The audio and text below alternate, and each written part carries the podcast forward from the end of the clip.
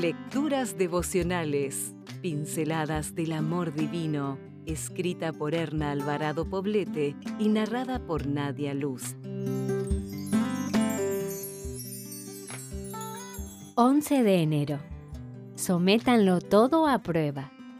Sométanlo todo a prueba y retengan lo bueno.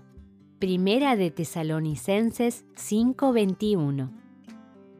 Las expertas amas de casa saben que los mejores alimentos se consiguen en los mercados, donde los productos llegan directamente del campo. He tenido varias aventuras en algunos de estos lugares tan típicos de los países latinoamericanos.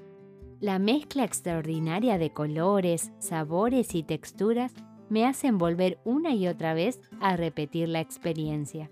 Los vendedores que con su mano extendida te ofrecen probar del producto son los que más ayudan a decidir qué llevar a casa.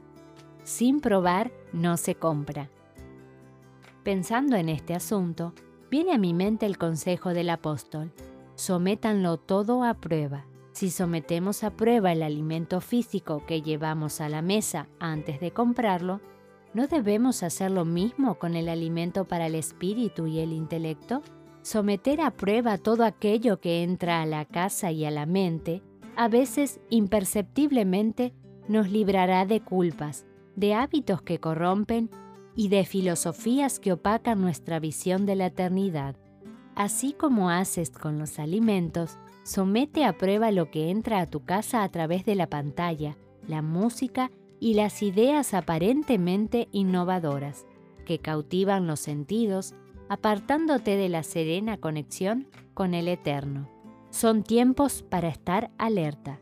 La vida es, a veces, como un mercado. Vende ideas, filosofías, conceptos y estilos de conducta que pueden corromper el templo del Espíritu Santo, que somos nosotros. La amonestación del Señor es, examinaos a vosotros mismos, para ver si estáis en la fe. Probaos a vosotros mismos.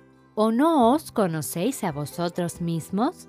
Si después de leer esta reflexión te dispones a salir al mercado a buscar alimentos para tu familia, disfruta de los colores, aromas y sabores y alaba a Dios por su generosidad al permitirnos hacer del comer un deleite. Cuando salgas al mercado de la vida, aplica la misma fórmula. Examina, prueba y elige para que elijas bien.